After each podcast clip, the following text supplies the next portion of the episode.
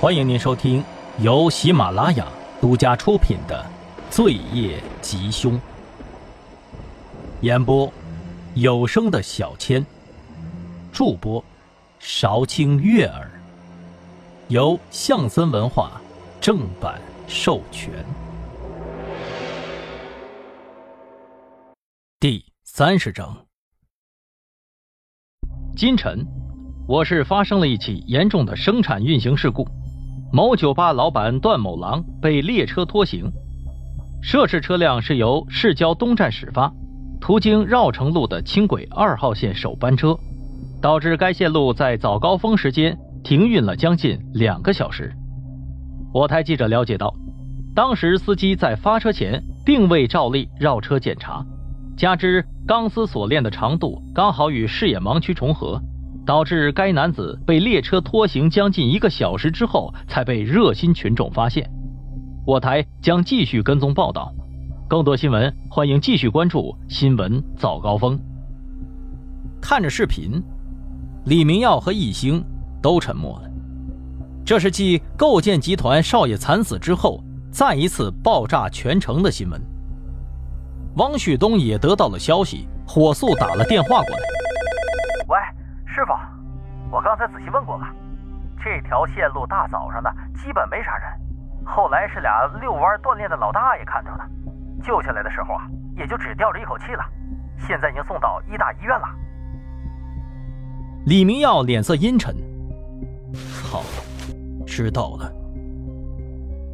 等到李明耀驱车带人来到了医院，受害者还在抢救室里生死未卜。王旭东顶着个黑眼圈，在那头跟张浩絮絮叨叨。哎呀，我去！哎，老兄，你说这啥情况啊？这怎么啥事都这么巧呢？刚才我还带人出去找他呢。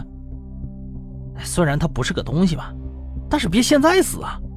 等他交代清楚了，死一百次我都嫌轻呢。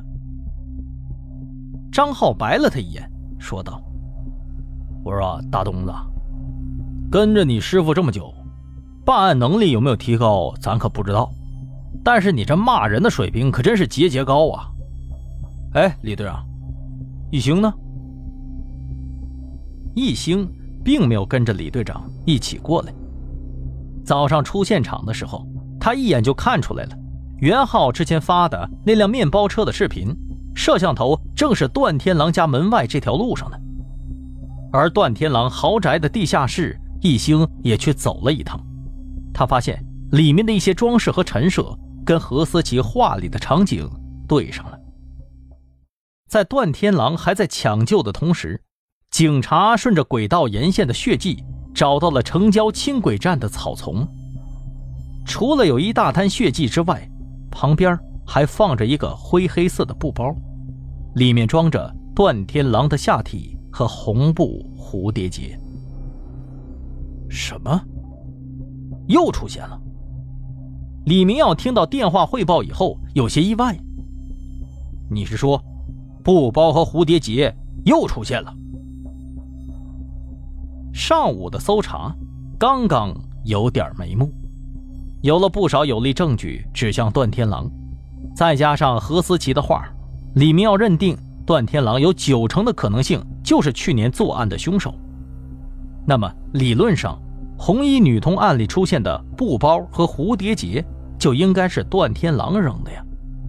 可是现在，段天狼有家属在吗？就在这时，抢救室的门打开了，几位医生走了出来。李明耀赶紧起身说道：“啊，呃，我是刑侦局特案组的，跟我说吧，情况怎么样？”啊，警官呐，我们尽力了。他的下体被割断了，大量失血，加上被发现的又晚，下午一点零五分，人没了。正说着，几名医护人员推着盖上白布的病床从抢救室里走了出来，与警方进行交接。后续，这具尸体将会转到法医实验室进行解剖。王旭东刚掀起白布要确认身份，身边突然钻出来一个十五六岁、穿着高中校服的男孩子。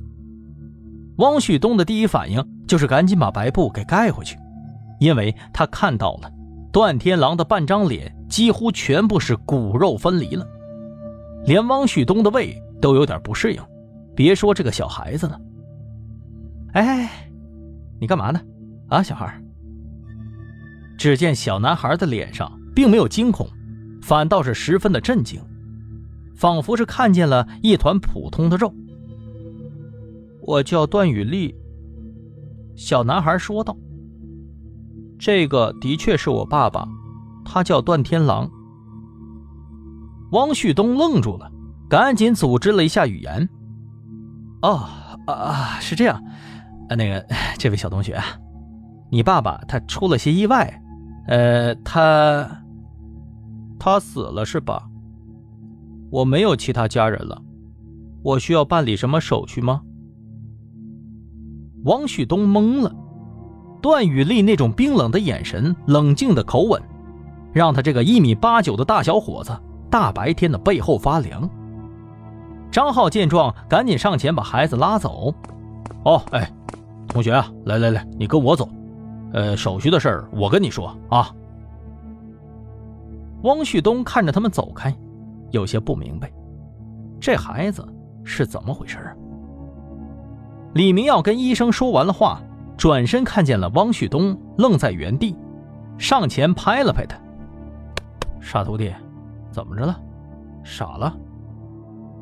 汪旭东这才回过神来：“啊，师傅，呃，没事，我等下就叫人把遗体给拉回去。”一个戴着黑框眼镜的小医生指着文件的一个位置，对汪旭东说道：“警官。”这里签字就可以了，半个小时以后去下面冷冻室领取遗体啊。李明耀突然觉着这个小医生的侧脸有些熟悉，但是他想到他们刑侦局来医院次数可多了去了，也许就是以前啊办事时候碰到的吧，也没太在意。当天晚上，刑侦局特案组办公室。丁文璐拿着文件走了进来，有条不紊的给大家依次分好。跟赵思思一样，段天狼的下体也被割断了，放在灰黑色的布包里。血液里检测到了乙醚。易兴自言自语说道：“嗯，这样就说得通了。”易兴的脑海里。大致模拟出了案发时的情况：段天狼在家中准备就餐，被凶手从背后捂住了口鼻。段天狼挣扎，把桌上的三明治打翻在地。凶手迷晕了段天狼以后，用拖把打扫干净地面，再把三明治和餐盘一起丢进垃圾桶。他不想被人发现屋子里头有挣扎过的痕迹。汪旭东问道：“哎，你们说？”这从圣水别墅区搬一个成年男人到市郊的轻轨首发站，挺远的呀，他总不能扛着去吧？摄像头呢？张浩无奈的接话说道：“哼，这个呀，我还真查了。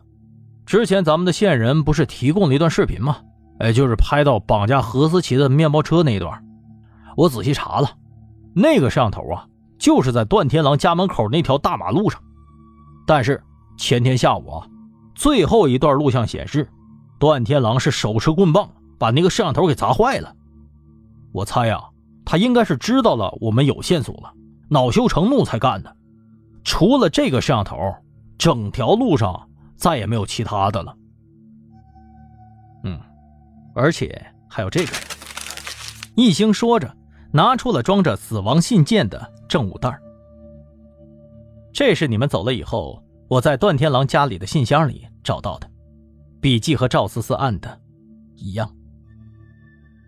大家垂头丧气，终于查到了段天狼了，结果人却被杀了，就像是有一双眼睛在一直盯着他们，线索追查到紧要关头，却被人给戏谑的剪断了。一兴想了一会儿。慢慢的开口说道：“